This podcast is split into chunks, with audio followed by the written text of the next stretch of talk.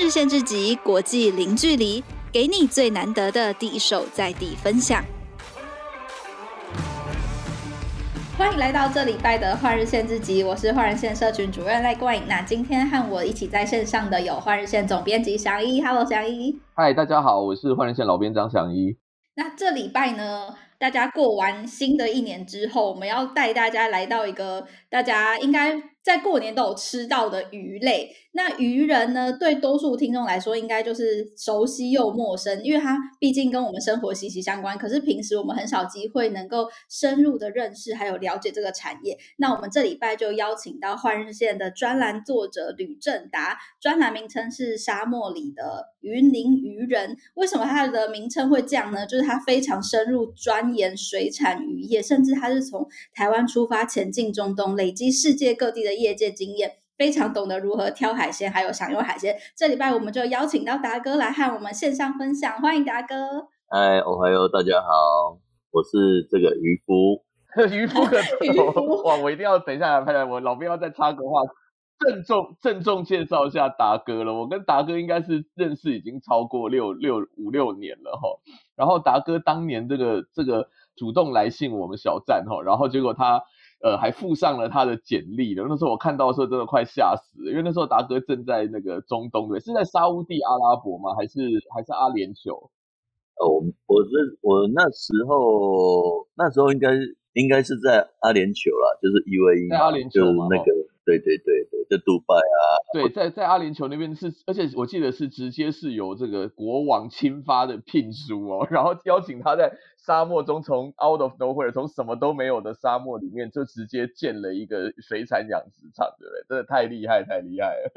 就是巨养鱼嘛，就我们可能呃，他们那边就是沙漠嘛，啊、然后再就是嗯，中央单位他们也比较。比较没有这方面的经验，他可能就找找找找找找，就哎刚好就还 OK 啊，我们就觉得不错，就去那边学习这样子。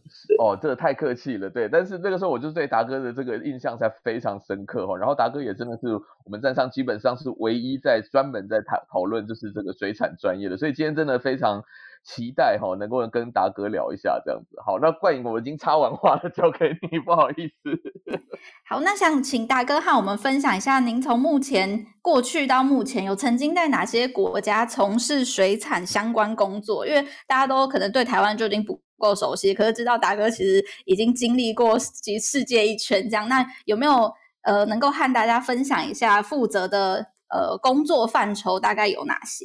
呃，比较年轻的时候就是在西太平洋啊，那西太平洋就是在我们台湾的东边哦，那就在呃菲律宾哦，菲律宾的本岛鲁宋，鲁宋这边就从中部到北部哦，从这个马尼拉哦，就是大马尼拉地区我们可以走到像是冈扎嘎跟阿巴里，那阿巴里这边其实就是公路的尽头，所以在那边当然我们就做一些开发当地的渔业。然后去管理它，然后这个渔产的加工还有外销。那在菲律宾大概是这样。那再往南走的话，就到了马来西亚。那马来西亚我们主要我都是住在东边嘛，主要在东边，所以都在东马。那东马跟西马是很不一样的环境，东马就比较原始。哦，它东马其实就是在我们婆罗洲。嗯嗯。那婆罗洲很大的一块其实是印尼。那马来西亚是比较小块一点，那这里还有一个非常富有的国家，就是文莱 Brunei。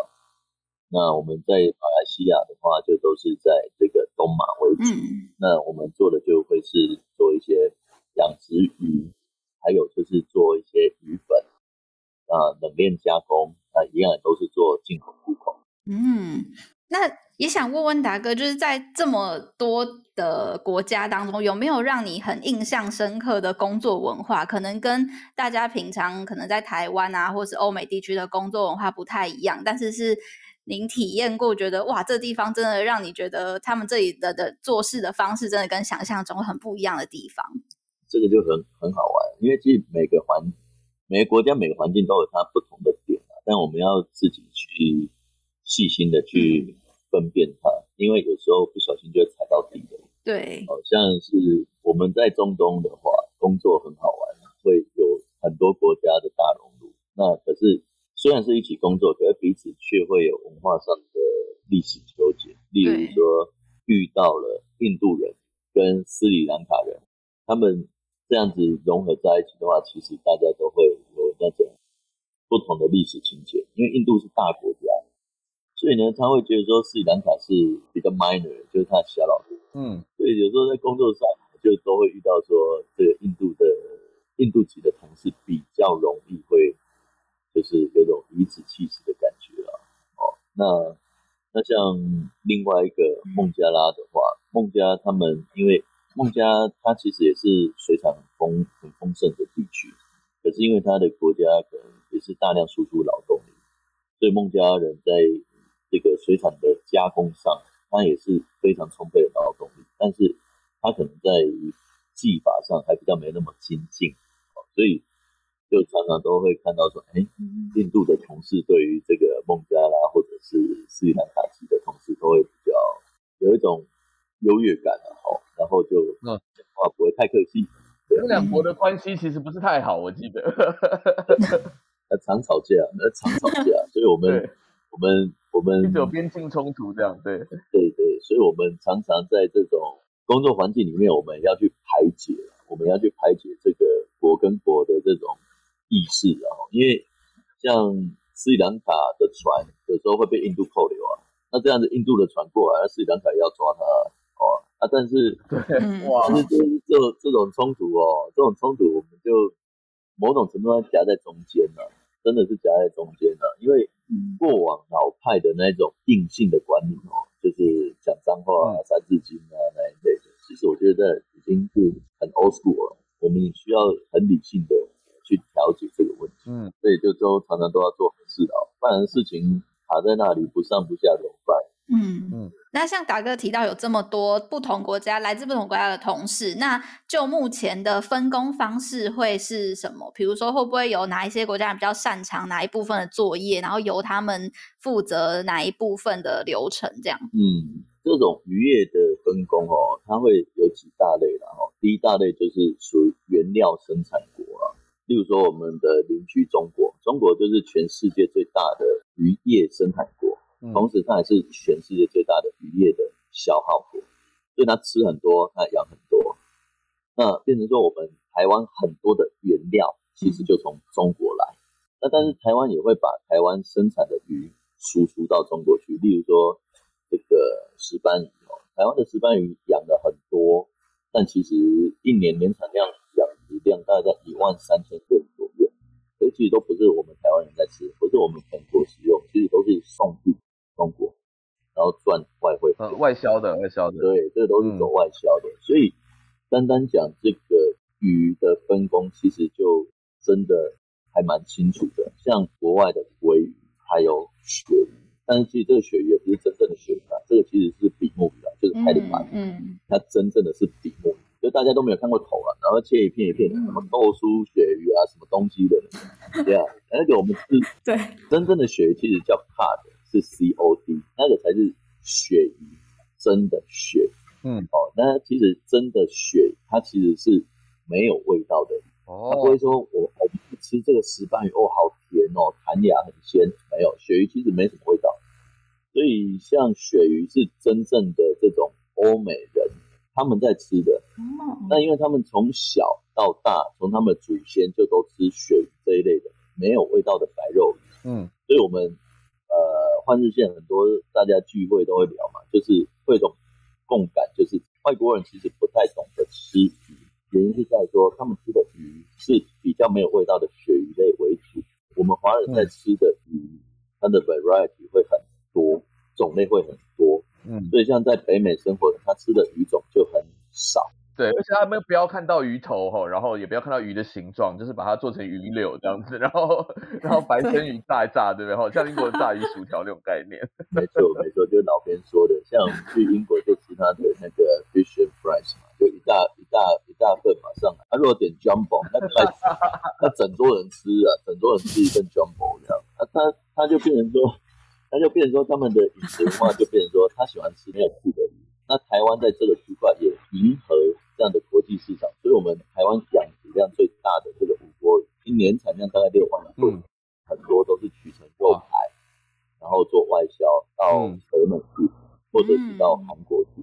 是是是。那接下来想请达哥分享一下在你在中东观察他们的食鱼文化跟东方有什么不一样的特色吗？这个我们跟我们跟他们吃鱼哦有在饮食上哦因为我吃东西都是要跟烹饪是有关系的所以像我们去想啊，嗯、我们如果是中东的状态，骑着骆驼或者游牧的民族，那他吃的东西 通常就是水分含量要低嘛。嗯，它水分含量低，它才可以迁徙，嗯，哦，才可以骑着骆驼迁徙做游牧的，嗯的这个工作嘛。然后再来是我们游牧在外，通常你没有瓦斯嘛，所以就是捡了一些干柴，然后就烧烤来吃嘛。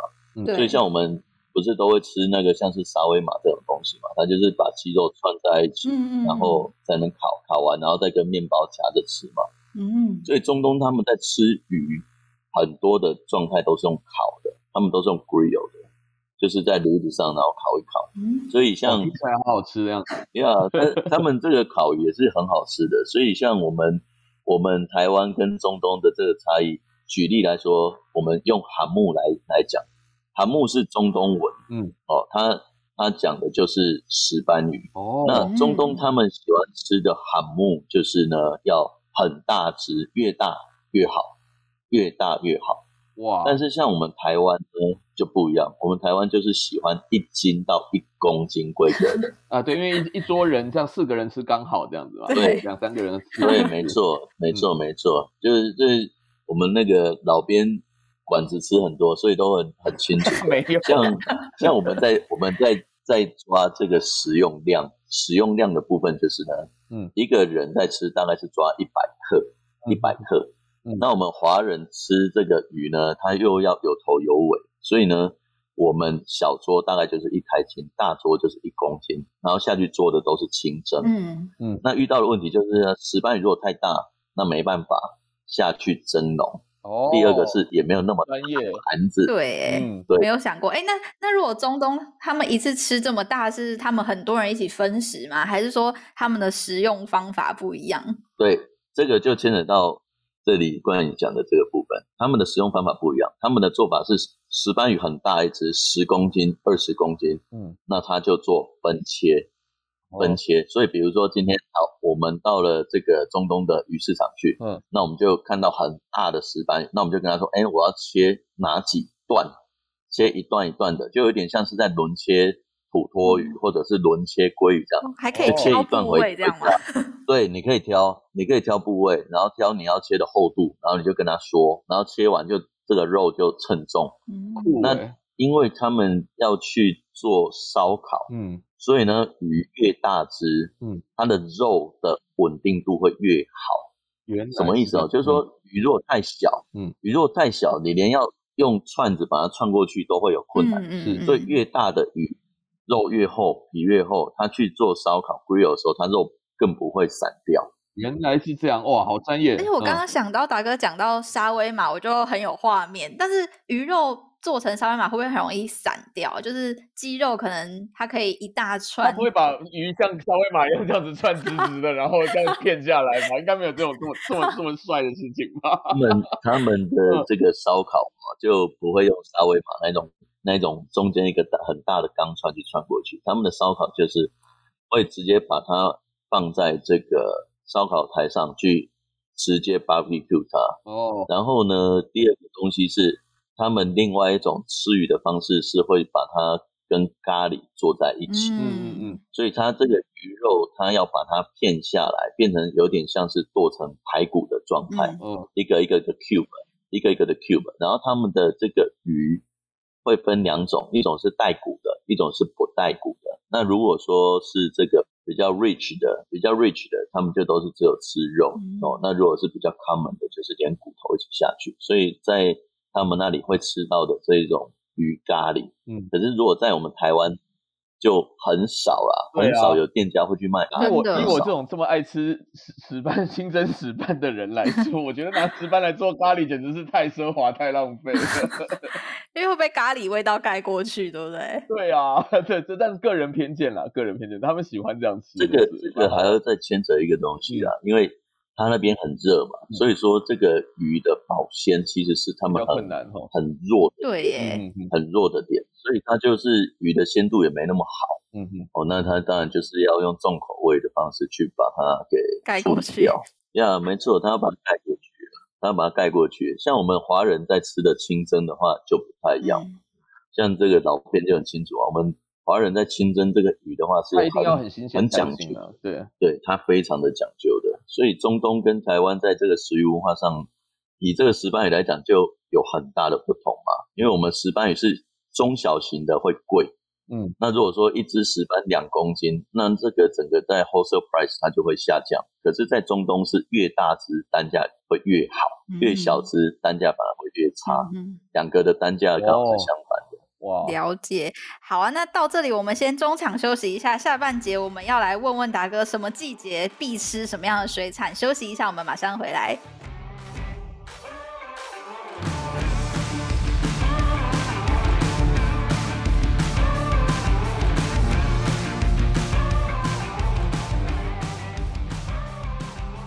欢迎回到节目。前面我们知道了达哥在世界各地都从事渔业相关工作之后，接下来我们就要来问问达哥，在这个季节，现在算是呃冬春之际吧，有没有什么必吃的水产，或是大家该如何挑海鲜？那挑了之后又有哪些适合的烹饪方法来教大家一下？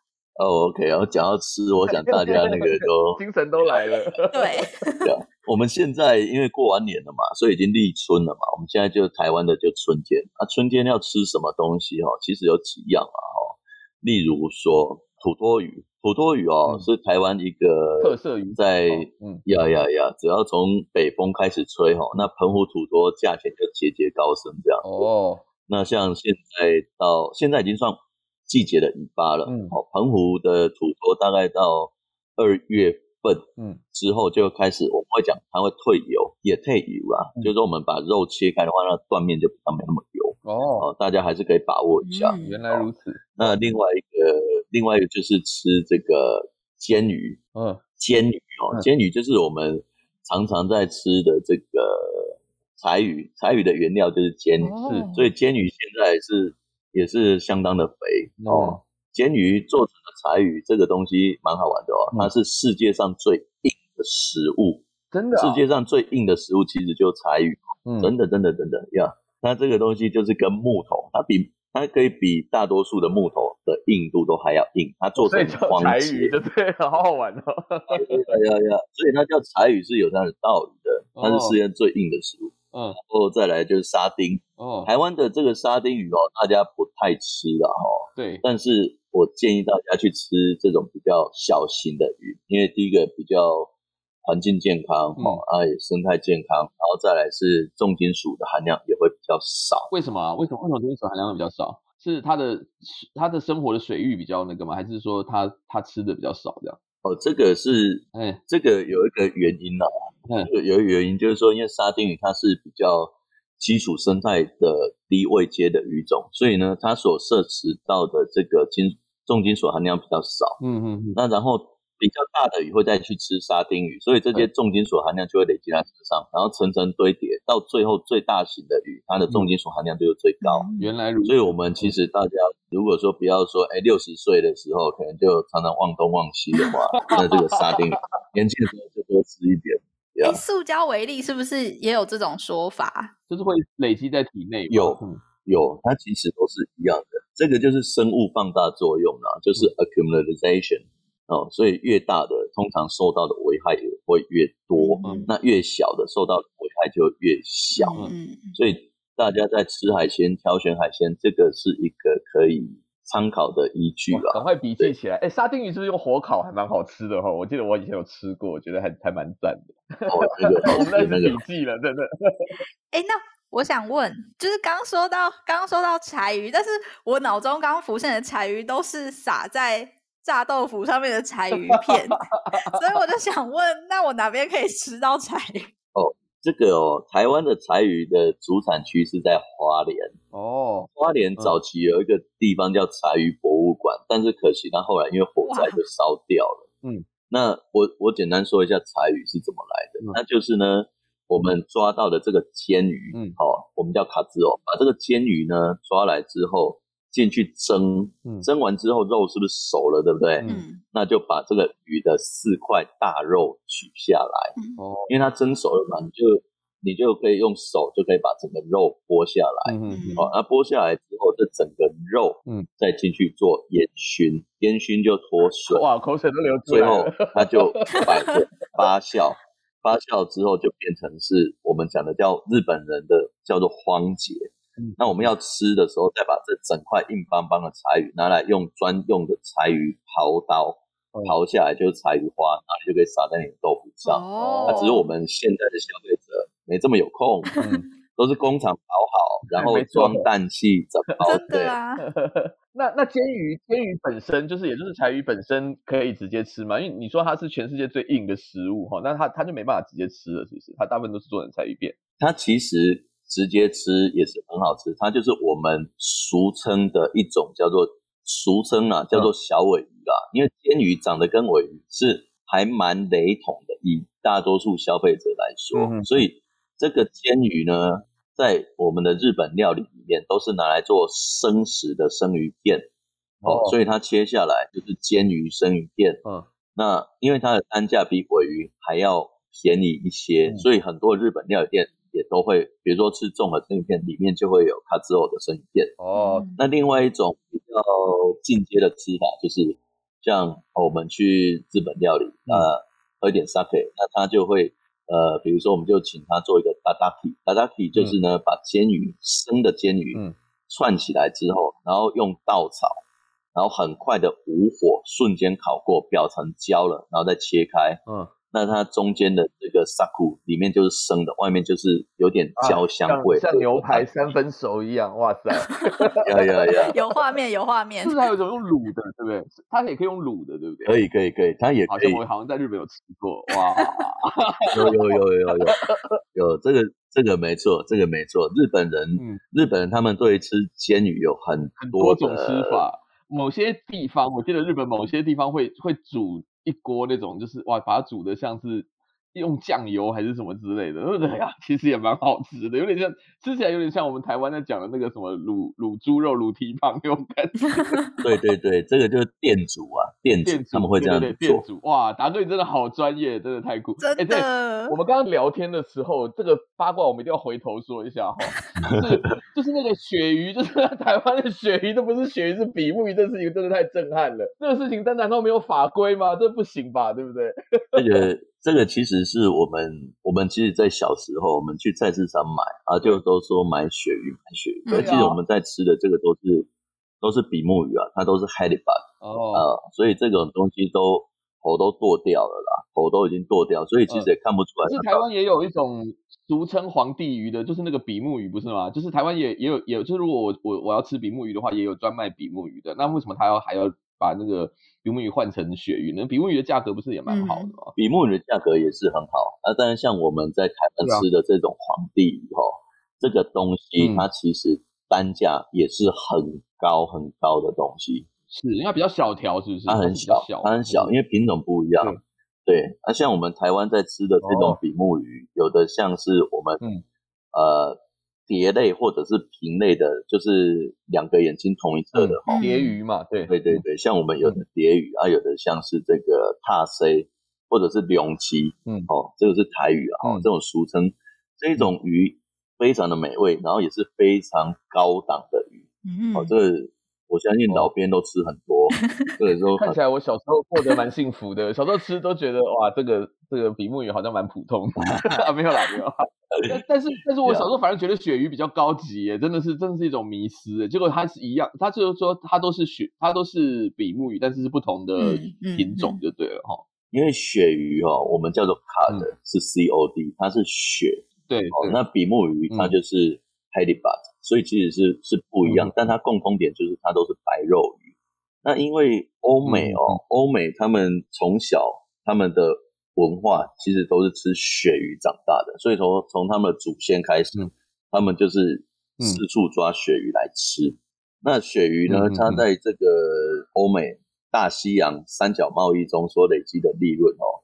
是超过在美洲找到所有黄金的总和，哇！所以你就知道说，鳕鱼以前在几百年前他们的捕获量那个是非常非常非常高的，所以家家户户都常吃那种腌制的鳕鱼或者是鳕鱼肉干等等这一类的食物。嗯，嗯，所以欧美人吃习惯这种大的白肉鱼，嗯、然后都没有刺。嗯，所以他就形塑出他们的饮食文化是这样子走哦。对，这个跟我们的华人差异就又很大了。欸、对，对我我想到一个也很常在平常用餐的时候会看到，就是它叫做多利鱼，就它可能会在前面取一个，比如说什么每日海鲜，然后旁边就挂号多利鱼。那这种又是也是相似于口鳕鱼口感的种类吗？哦，这个是另外一个很好玩的的议题啦，就是说我们。像老边，你去吃法国菜的话，哦，它它有一个东西就是叫做 dory，嗯，对，哦，它那个是我们在讲的叫做笛雕啦，笛雕哦是在深海的一种鱼，然后身上有一个黑黑的黑点，哦，它是一种很高档，然后很好吃的鱼，叫就是叫做 John Dory，嗯哼，那这个我们目前在台湾吃到的多利鱼，它其实是鲶鱼，一起鲶嘛，就是 catfish。所以鳕鱼不是鳕鱼，多利鱼其实是鲶鱼。呀呀呀呀！这个结论下得非常好。哇塞！我我天哪！达哥，你今天这样踢爆，会不会在产业内会不会出现出出事情？不会了，这个这个就是就是就是大家公知道的，大家分享啊，跟大家一起分享啊，带大家长知识。那所以像我们吃的这个多利，其实产地都是。越南，从越南他们杀好的这个 cabbage，、嗯、然后嗯。进来到台湾，嗯、所以它完全都没有刺，也没有皮，对，对，所以我们去吃火锅。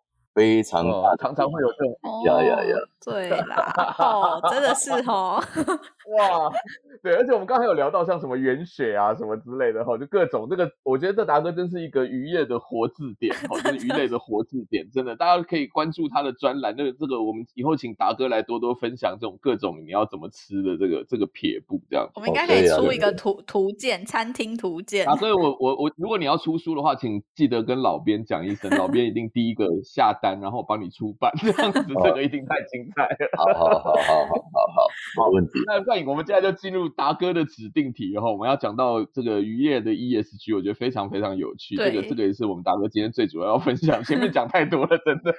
对，我们说到关于渔跟电，那渔电共生他们是怎么样来执行这件事情？是他们在下面游，然后就可以有什么功能吗？这样？渔电共生现在很夯哎，对啊，尤其是现在大家开始在越来越讲求这个。呃，ESG 的时候，哈，还有还有这生态保育的时候，这个是因为我们，嗯、呃，第一个是政府的政策了，哈，就是我们台湾的政府决定说要来做渔电共生的这个方向。那再生能源，台湾就两大类嘛，一个就太阳能，那一个就风力嘛。那是以土地面积来说的话，嗯，最大还可以再利用的，应该就会是。这个渔业的这种养殖用地，那目前台湾多头的话，大概还有四万公顷左右的余温，是不是？对，是属于余温。哇，很多四万呢。嗯，那政府它也划定了先行区嘛，所以它会很希望说赶快来 push 这个东西的前进。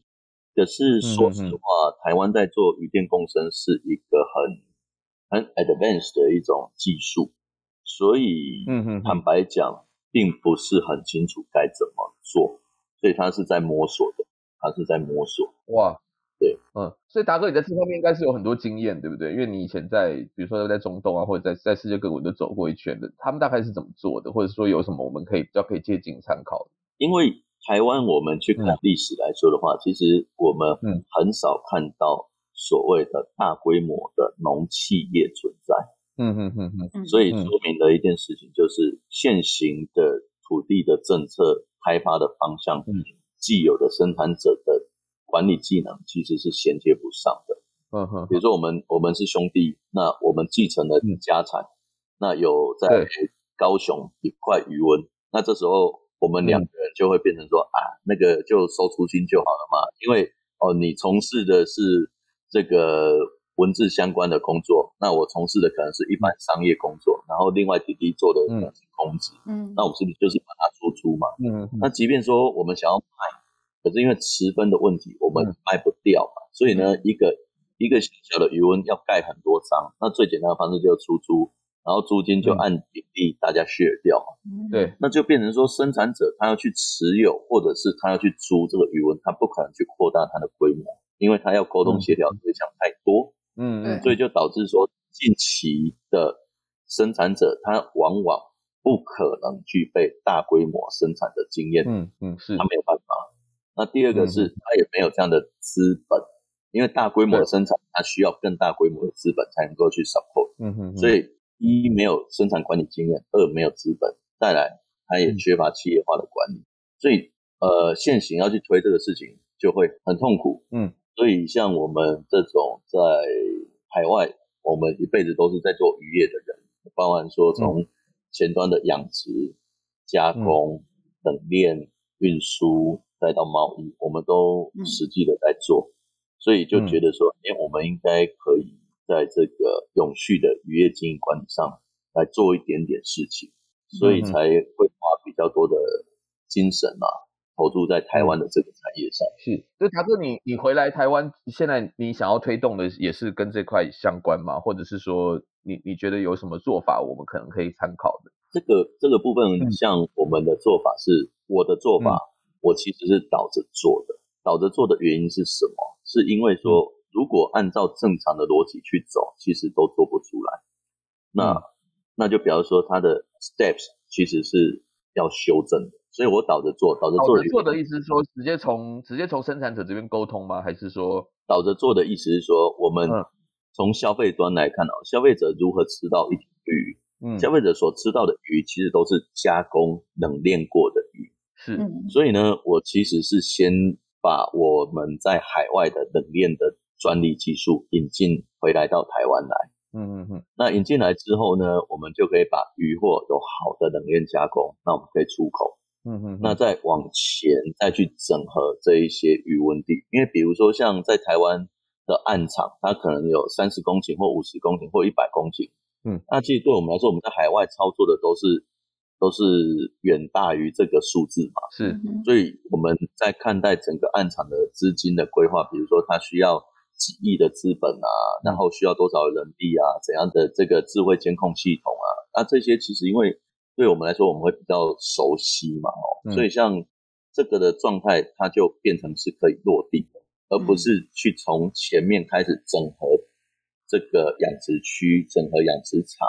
从三公顷变五公顷，再变八公顷，再变十公顷，嗯，好，所以我就不是从这样子来做，我是倒着做，嗯，那倒着做的好处就可以去看到为什么，嗯，因为鱼一旦开始投入生产，它的产量就会上来，它会持续性的投产，那最大的问题就出现了，嗯，产后面就是销，嗯，所以其实谁能够去销，谁能够去卖，嗯，谁能够去做冷链的加工。然后又满足整个 ESG 的发展，嗯，那才会是最重要的事情。嗯嗯，了解了解，就是说，就是先掌握到那个是呃，你把通路优化了以后，然后掌握到这个比较能够掌握到比较大的话语权嘛，哈，理论上应该是这样。对，因为我们的冷链，嗯，冷链会是一个很 key 的点，因为现行的疫情的影响下嘛，其实大家都会在家里面吃，或者假设说像海外的状态，它疫情很严重。对，餐厅就会很艰困，嗯。哦，那但是人还是要吃啊，所以他就会把这个整个的消费者的习惯导向说，他的食用的 package 会改变，嗯嗯，他不是要那一种 large volume 的这种，他要的是一个 small portion 的，哦，比如说原本要很大的 portion，例如说我们刚刚讲的石斑，它其实就要经过。分切嘛，分切成小家庭或者是个人使用的规格，而不是餐厅规格。嗯嗯，那这个时候就需要有一个合法的冷链加工厂来做啊，那我们才可以去 guarantee 客人说，OK 啊，Mr. Johnson，我送到你这个 California 这边的 container，第一包到第一万包全部都是 standard quality 啊。嗯嗯嗯嗯嗯，那这个就这个就是一个我们很重要的切入点，然后再来是把整个。我们渔夫养鱼对。的这个智慧化经营管理，大规模的操作，再把它放进来到前端来，嗯，那整个的操作再满足我们对 ESG 的设定，它是一个永续型的渔业，然后结合太阳能，因为我们还是要吹冷气啊，还是要要我们生活还是需要这些电力嘛。嗯。嗯。所以从这一块可以看得出来，达哥你是希望可以帮助台湾的渔业走真的真的打开世界市场，而且是接上这个这个现在世界发展的这个潮流嘛，哈，就是说真正的做到台湾渔业可以更国际化，这样，然后更提升这样子，哈，这整个替产业着想，对不对？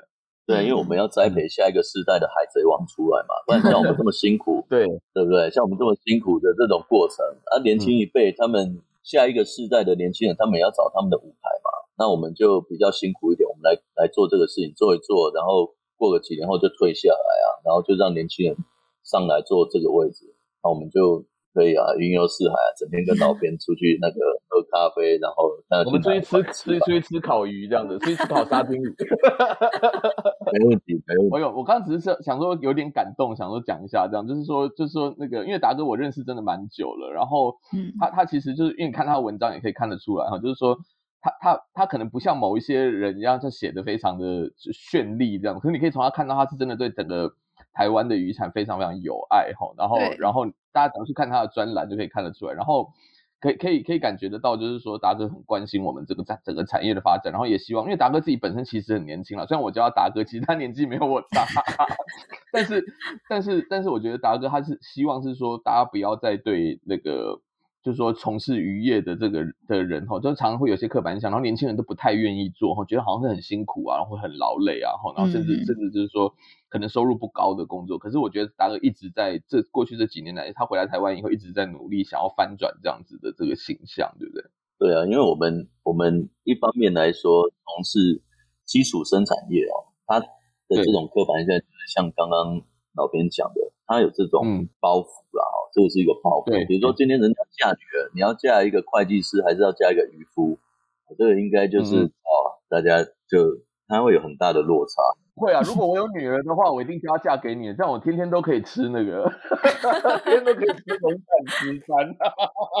我是说嫁嫁给我要住在海边的话，我马上就那一把鼻涕一把眼泪。然后最近的 seven 你开多少？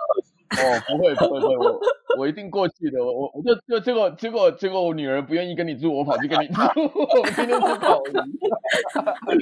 哎、那刚刚说到这个产业嘛，就希望年轻一代可以出来。那如果说我们现在听众或者听众身边的朋友们，他们真的有兴趣想要加入相关产业的话，他们可以从哪一步开始？或者是说，他如果没有相关的学术经验，也有办法加入吗？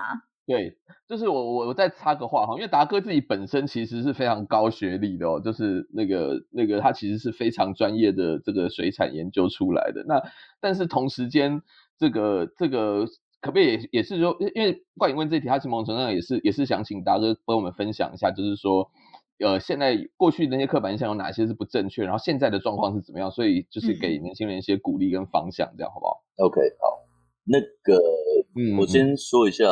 年轻人如果想要做水产的话，水产它是一个非常国际化的一个产业，但是它也相对封闭。嗯，OK，所以呢，我会建议啊，哦，第一个就是要走国际化的话，一定要有语言，因为没有语言就没有办法沟通。所以有怎样的专业，当它不能沟通的时候，那很容易造成非常多的这个摩擦。好了，应该说摩擦跟误解。嗯嗯，那语言最基础的就是英文嘛。那如果说第二语言的话，建议大家可以去思考的就是日文跟西班牙文，因为两个大最大的消费市场。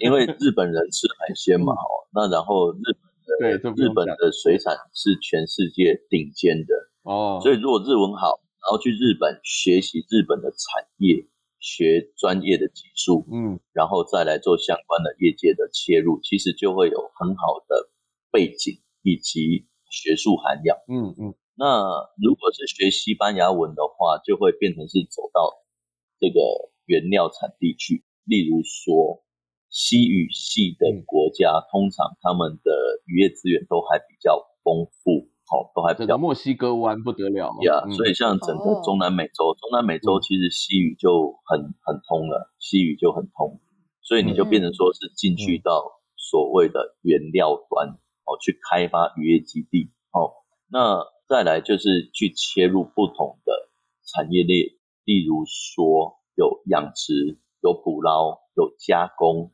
这个是传统对于这个渔业的分类，就是加工、养殖跟捕捞。那捕捞就是做坐船嘛，哦，那现在大家对于坐船的这个区块，其实，呃，举例来说啊，台湾的尾鱼产业、延伸掉、哦，鱿鱼。产业秋刀鱼棒寿这个产业都是全世界前三的，嗯、有的是前一、前二、前三，嗯、就是这样轮来轮去的，就大概都全世界前三了，每一年都这样子。嗯，所以台湾是世界上的渔业的，在这种大型渔业，台湾是有非常大影响力的。那对于这个行业有兴趣的话，要往上游管理者去走，建议除了刚刚讲的语言，第二个东西就是你要对于吃海鲜很有兴趣，因为你对吃有兴趣，嗯，哦，你就为了要抓最好的鱼起来吃看看，研究，你就嗯，半夜去看货都不会累，半夜去看货，不只是上网查资料，还要半夜看货，当然要啊，对啊，像这个我是呃二十岁的时候，我二十岁的时候，我就是自己在全台湾最大的批发市场，就是自己在那边做高档日本料理店的代采购啊，所以说像日本料理。他要用的很多很特殊的鱼种，嗯、那我就是这样子供应他。所以我一边念书，然后半夜就去抓鱼啊，嗯、然后就把鱼包装好，然后寄宅配，然后就送到那个日本料理店去，然后赚自己的生活费啊。所以从小，哦、天哪，真的，对啊，我我们从小就这样，所以你就会吃到很多别人有钱吃不到的鱼。嗯，嗯啊，当你从一个兴趣去发生。你的动机其实会很好，嗯嗯，这个很重要。这个 motivation 是很正向的，它不是说哦，老师逼着你要交作业，然后心不甘情不愿，然后再压线，然后再交出来，那个东西肯定都不怎么样啊。嗯嗯嗯嗯，你如果做的很快乐，哦，那就不一样。不去想说他赚多少钱，而是你做的快乐。嗯嗯，当你做的快乐，然后又长时间投入累积，你只要有一个机会，你就。会赚很多钱啊！对，其实各行各业都是这样。然后你要说哪一个行业普遍，虽然它普遍薪资高，可是可是某某种程度上，如果你在不同的行业做到出类拔萃的话，那个薪资还是肯定超过这个的。对，嗯，所以他做的有兴趣是很重要的。对所以像我自己来说，我是一个渔夫嘛，就是因为喜欢鱼，所以就念书，全部念的都是水产，全部都是水产，然后渔业管理，然后就都出国。嗯你是台大研究所毕业的渔夫啊？对啊，而且也是渔夫啦，都一样啊，大家也是吃一碗空肉饭，然后配一个鱼肚汤嘛。那所以，对，非常酷，非常酷啊。所以我们我们自己很艰困的去走了，因为为什么说很艰困？是因为第一个，我我的家庭背景不是渔业的。不是说啊，我爸爸是渔业理事长啊，然后我们家有这个哦，很多很多是因为他们代代相传嘛，因为其他人不太愿意进来嘛，哈，所以有时候他们就可能就一直长期都是他们的。对，所以这个是一个垄断型的区块。那嗯，说实话，嗯、现行的商业时代啊，大家要的不是竞争啊，大家要的其实是垄断。嗯，我们去想一件事情哦，海洋的问题会是怎么样？全世界的暖化会是？首先，暖化，我个人认为是不可逆。嗯，我个人啊，我认为是不可逆的。所以它要继续暖化，然后气温创新高，然后海水继续的上升。嗯，因为冰都融了嘛，所以海水会上升嘛。所以，全世界的海，或者是说，在这个暖化的过程当中造成的粮食问题，嗯，它的解决方案不会是在陆地上找到的，而必须往海里找。嗯哼，所以人口现在已经七十几亿了，很快我们会看到一百亿。对，那怎么去养这么多的人需要吃的每一天的蛋白质，或者是这些植物，其实就是要从海里来，嗯、因为地球占了最大比例的其实不是陆地啊，是海，一直一直就已经是七成了，以后还更多，所以那个解放一定是在更先进、更更符合，就是说。这个新的新的时代趋势的那个新的新崭新的养殖渔业嘛，吼，一定是去往这个方面去想。没错，它一定，嗯、它最后的解放一定是海，因为它的面积跟体积都是最大的。嗯、所以我们去做水产的操作，嗯，它绝对是未来。再加上人越活越久，嗯，活得越久就越怕死啊。达哥，我八十岁的时候，你要叫我吃和牛，我还是照样吃。好，我八十岁，我们再一起来吃和牛。直接吃到升天。好啦好啦，今天先让大家先就是有兴趣，然后接下来我们要邀请达哥这样，比如说专栏的方式啊，或者说我们用现场烹饪的方式来录一个 YouTube 来教大家，来到这教大家如何烹饪这样。没问题，没问题，anytime 都可以的，呀、yeah，没有问题。谢谢达哥今天带我们从产业然后到食鱼文化到各国分工特色然后包括我们下一代渔业渔电如何样执行落实都带我们走了一遭。那就非常谢谢达哥今天的分享哇太精彩了感谢达哥谢谢谢谢。谢谢谢大家拜拜啊我们听众们我们就下周六同一时间空中再见。好谢谢大家。谢谢。